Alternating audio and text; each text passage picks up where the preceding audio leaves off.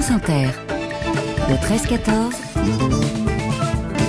Jérôme Cadet un tsunami blanc. Voilà l'expression employée euh, hier par le Premier ministre Gabriel Attal dans les colonnes du journal Le Parisien aujourd'hui en France pour qualifier la hausse de la consommation et du trafic de cocaïne dans notre pays. Et cette drogue, le mot tsunami est, évocateur, nous arrive souvent par la mer. Les ports français sont devenus les lieux privilégiés pour son débarquement. 10 tonnes de cocaïne ont été saisies l'an dernier dans notre pays. C'est beaucoup moins qu'en Belgique et aux Pays-Bas, mais cela inquiète euh, les autorités. La France a annoncé il y a deux mois un plan pour sécuriser ses ports et l'Union européenne a lancé il y a quelques semaines seulement une alliance des ports contre le trafic de drogue. Nous en parlons avec euh, nos deux invités. Corinne Cléostrate, bonjour. Bonjour. Merci d'être avec nous. Vous êtes sous-directrice à la lutte contre la fraude à la Direction générale des douanes. Avec nous également Clotilde Champérache. Bonjour. Bonjour. Vous êtes économiste et spécialiste de l'économie criminelle. Je précise que nous avons aussi sollicité les représentants de plusieurs ports français, mais que tous ceux que nous avons sollicités ont décliné notre invitation, ce qui dit aussi peut-être quelque chose de la difficulté à saisir ce sujet euh, aujourd'hui. J'attends également les questions des auditeurs euh, d'Inter pour vous 01 45 24 24 7000. Vous passez également, vous en avez l'habitude, via l'application. Corinne Cléostrate, commençons par un constat. Les saisies de drogue sont en hausse dans nos ports depuis quelques années? Les saisies sont en hausse depuis 2021. On est passé euh, de 5 tonnes à 10 tonnes en 2021-2022. Pour vous donner un ordre d'idée, on a saisi en 2022 près de 19 tonnes de cocaïne pour l'ensemble des vecteurs et la moitié, dans un peu plus de la moitié, donc euh, dans les ports. D'ailleurs, euh, la plus grosse partie en Europe des saisies de cocaïne sont effectuées dans les ports. Donc c'est vraiment un fléau en augmentation. Et toutes les façades sont concernées, de Marseille à La Rochelle Brest, en remontant jusqu'à Dunkerque? Toutes les façades sont concernées parce que de toute façon, euh, et on le voit avec l'Alliance des ports européens, hein, qui met l'accent euh, sur justement euh, le fait que les organisations s'adaptent très vite. On parle beaucoup d'Anvers, évidemment, Anvers. Ça, 116 tonnes hein, en 2023, Anvers, c'est un, nouveau record, puisque Anvers avait déjà battu certains records. Rotterdam, un peu moins, en dessous de 50 tonnes. évidemment, Ce sont des ports qui ont une activité bien supérieure à celle des ports français aussi le, trafic conteneur n'est pas le même, mais nous on se prépare euh, justement depuis euh, bientôt trois ans. Et il un fort engagement hein, du, du, ministre euh, Bruno Le Maire et aussi de, de notre ministre des Comptes Publics, vous l'avez dit, hein, qui a annoncé un plan port à Dunkerque à la fin du mois, à la fin de l'année dernière, en mois de décembre. Et donc on est très engagé et déjà, si je puis dire, préparé dans notre riposte à affronter cette hausse des saisies de cocaïne. On va venir sur les moyens d'action. D'abord sur la prise en compte du phénomène. Clotilde Champéra, je le disais à l'instant, nous on n'a pas réussi à convaincre des représentants des ports de, de venir parler. Ça reste un sujet tabou, euh, l'arrivée de drogue dans, dans les ports. Oui, globalement, et puis surtout, il y a un affrontement depuis plusieurs années euh, entre l'efficience économique et euh, les enjeux de sécurité. C'est-à-dire que je suis patron de port, il faut que les containers y rentrent.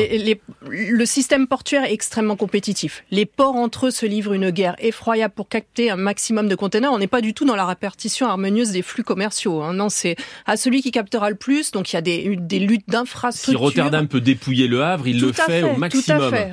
et, il y a voilà, et euh, on construit des infrastructures pour accueillir des porte-conteneurs toujours plus massifs.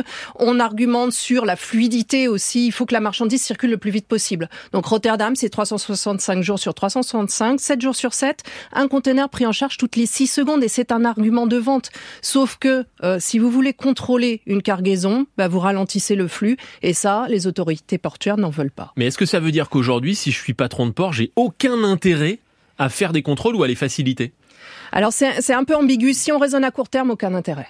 À court terme, c'est encore une fois cette fluidité, capter les marchés parce qu'il y a de l'emploi, parce qu'il y a de la croissance. Si on raisonne à plus long terme, on voit bien que la situation dérape et que l'économie, elle est intriquée dans le reste, dans la société les consommateurs de drogue, ce que ça fait, les règlements de compte sur notre territoire et la politique parce que on est aussi le contrôle des frontières, c'est un choix politique et on voit bien souveraineté? La souveraineté, tout à mhm. fait. Et on voit bien qu'on a des organisations criminelles qui se croient tout permis et qui vont aux Pays-Bas, en Belgique, menacer la princesse héritière, tuer un avocat, euh, placer des kalachnikovs au bas du, domicile du ministre de la Justice. On est quand même dans une situation euh, problématique. Corinne Cléostrate, d'où est-ce qu'elle vient cette euh, cette drogue? Alors elle vient euh, de plusieurs euh, provenances. Enfin, la principale, ce sont les pays d'Amérique du Sud, qu'il s'agisse de l'Équateur. On a beaucoup parlé d'Équateur ces derniers uh-huh. jours, en effet, où il y a une tension très forte hein, due au narcotrafic.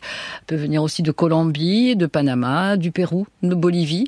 Elle vient rarement en direct de, de ces pays, d'où l'importance pour les douanes d'avoir toujours la route la plus précise possible des Il y a une escale.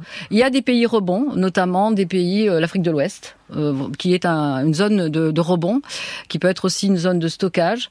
On, on est très vigilant aussi nous sur la zone Caraïbe, on le sait, hein, euh, elle est sur la route de, de ces chargements. Donc euh, voilà, ce sont des zones où la, la cocaïne peut être euh, transbordée, peut être stockée, redispatchée vers d'autres destinations. Dans les containers, elle se trouve au milieu des marchandises, cachée là. C'est comme ça que ça Alors il y a différents modes opératoires. D'accord. Et les organisations criminelles justement s'adaptent hein, très vite en fonction des saisies que nous réalisons. Euh, donc ça peut être en effet, vous avez raison, dans un chargement euh, tout ce qu'il y a de plus légal, à l'insu de tous, hein, même de celui qui, qui a commandité le transport et qui ignore que son chargement euh, de fruits et légumes va être contaminé par, euh, par des, des, chargements de cocaïne. J'exporte des bananes de, d'Amérique du Sud vers l'Europe. Je peux ignorer que dans mon chargement, il y a... Euh, Parce qu'il y a des complices, à un moment donné, qui, payés par les organisations, bien sûr, qui vont s'introduire dans le port et qui vont ouvrir le conteneur, casser, casser le scellé du conteneur et, et injecter la marchandise à l'intérieur. D'autres modes opératoires existent. Euh, on, a tous euh, entendu parler des, marées blanches. Euh, ces ballots qu'on retrouve, ces ballots qu'on retrouve sur, les, plages. Et eh bien voilà, parce que ce sont sans doute des ballots qui devaient être récupérés en mer. Donc on les l'a ah, récupérés en mer. Ah oui. Donc c'est un échec finalement quand ils arrivent sur les plages. Et, et, voilà. Et on peut se retrouver avec plusieurs centaines de kilos. Je crois qu'il y a eu euh, donc sur le Contentin jusqu'à 2 tonnes. Ça veut dire qu'on largue la marchandise en pleine mer et on a un complice qui normalement doit la récupérer avec un autre navire. Alors ça demande un, peu plus d'organisation, uh-huh. mais euh, mais on y arrive. Euh, euh, Clotilde Champérache, est-ce que cette hausse des, des, des, des saisies, elle est due à la hausse de la consommation de, de drogue euh, en Europe ou bien est-ce qu'elle est due à la hausse du trafic mondial de, de marchandises qui fait que c'est plus simple finalement de la, de la transporter? Comment est-ce qu'on explique cette, euh, ce boom du trafic si je puis dire? Ah bah, Il y, a, y, a, un peu de tout. Alors effectivement la consommation augmente, euh, augmente fortement, fortement dans toute l'Europe. Il faut voir que pour la cocaïne il y a eu saturation du marché américain.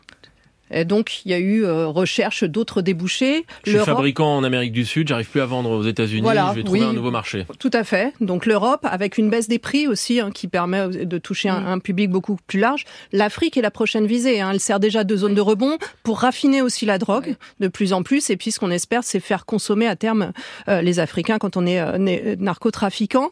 Ce qu'il faut voir aussi, c'est une explosion de l'offre. Tout simplement, on cultive de plus en plus de coca et il y a eu un effet Covid là-dessus contrairement à tout ce qu'on a pu penser, euh, avec des déplacements de population. Nous, on a vécu un confinement, mais dans d'autres euh, territoires, des populations ont fui euh, la misère, sont allées vers les villes, ont laissé les terres agricoles et les narcotrafiquants se sont emparés de ah, terrains agricoles. qui ont été délaissés. Voilà, donc on, on cultive plus de coca qu'avant, donc une offre qui, là aussi, est tout à fait en mesure d'alimenter les marchés. Ce qui permet aussi d'ailleurs de d'accepter certaines saisies parce que euh, ça ne perturbe que marginalement parce qu'on a encore euh, des, des capacités euh, d'inonder ces marchés. Alors l'idée c'est d'augmenter ces saisies. Corinne Cléostrate, vous qui représentez la direction générale des douanes, comment est-ce que vous contrôlez ces conteneurs aujourd'hui? Alors, selon des protocoles bien précis, parce que contrôler un conteneur, euh, ça, ce n'est pas comme contrôler un simple colis postal.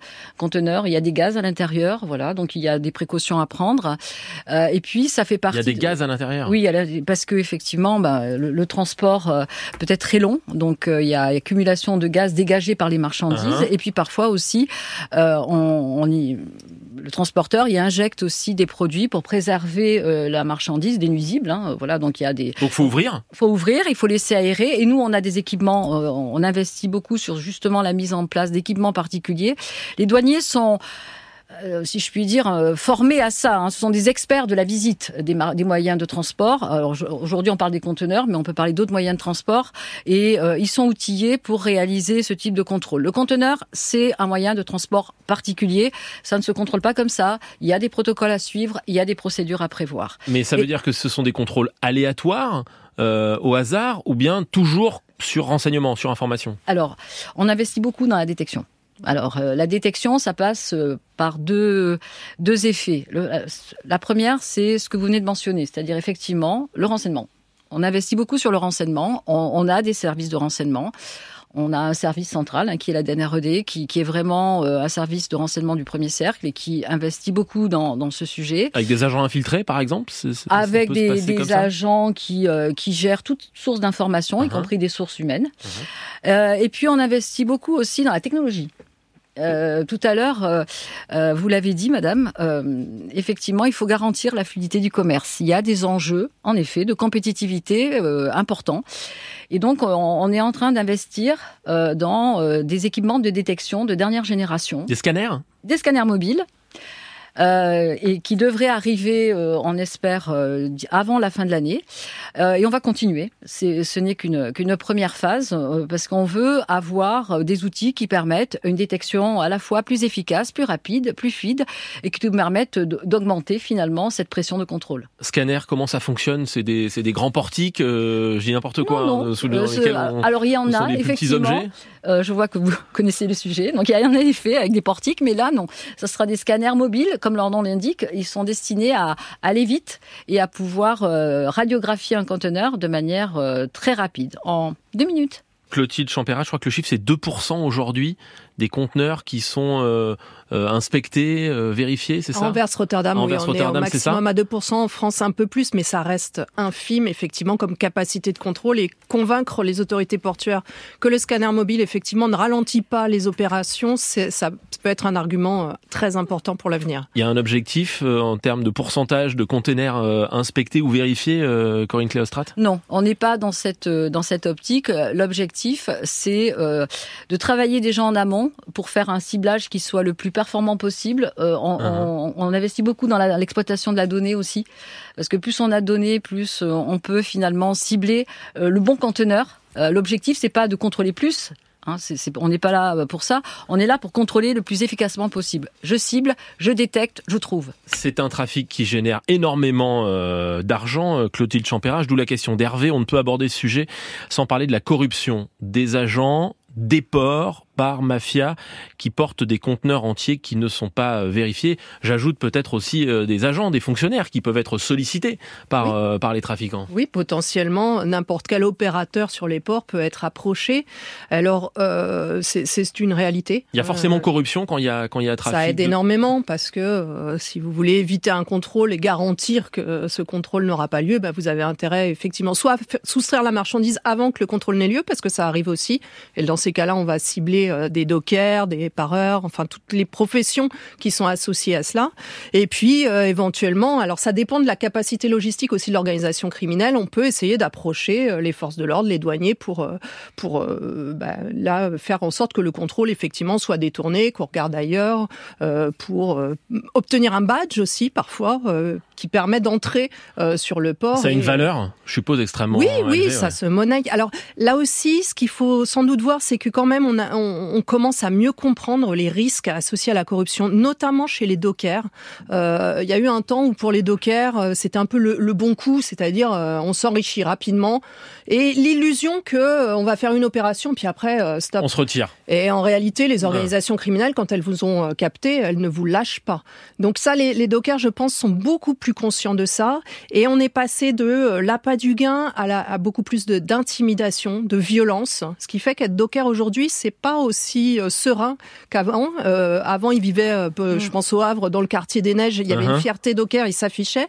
Maintenant, le profil est plus bas. Alors, ça n'empêche pas que à la violence puisse se cumuler le, paiement une fois que l'opération est réalisée, mais il y a plus de résistance. C'est d'ailleurs l'objet de la série De Grâce qui est diffusée en ce moment sur sur Arte, qui se passe précisément au, Havre. sur ce point, Corinne Cléostrat, on a parlé de des, des dockers en première ligne, vos agents, et il y a des mesures qui sont prises Thomas Cazenave, le, ministre en a parlé il y a quelques semaines pour éviter qu'il soit sujet à la corruption.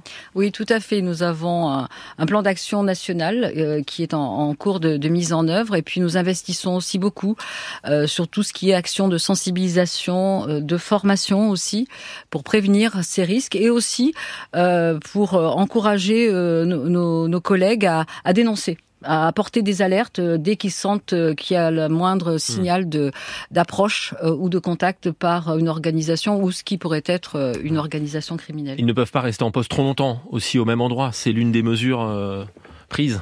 C'était, c'était effectivement, c'est dans, dans, le plan d'action. Euh, maintenant, il faut, faut voir comment, comment le mettre en œuvre. C'est pas facile. C'est pas, non, c'est pas toujours facile, euh, mais ça passe beaucoup quand même par, euh, par la prévention et la sensibilisation et le fait pour, pour nos, pour nos collègues de, de sentir qu'ils sont soutenus et accompagnés dans leur mission de contrôle au quotidien. Merci euh, à toutes les deux d'avoir accepté l'invitation du 13-14. Corinne Cléostrade, sous-directrice à la lutte contre la fraude à la Direction générale des douanes et Clotilde Champérache, économiste et spécialiste de l'économie criminelle. 13h46 sur Inter.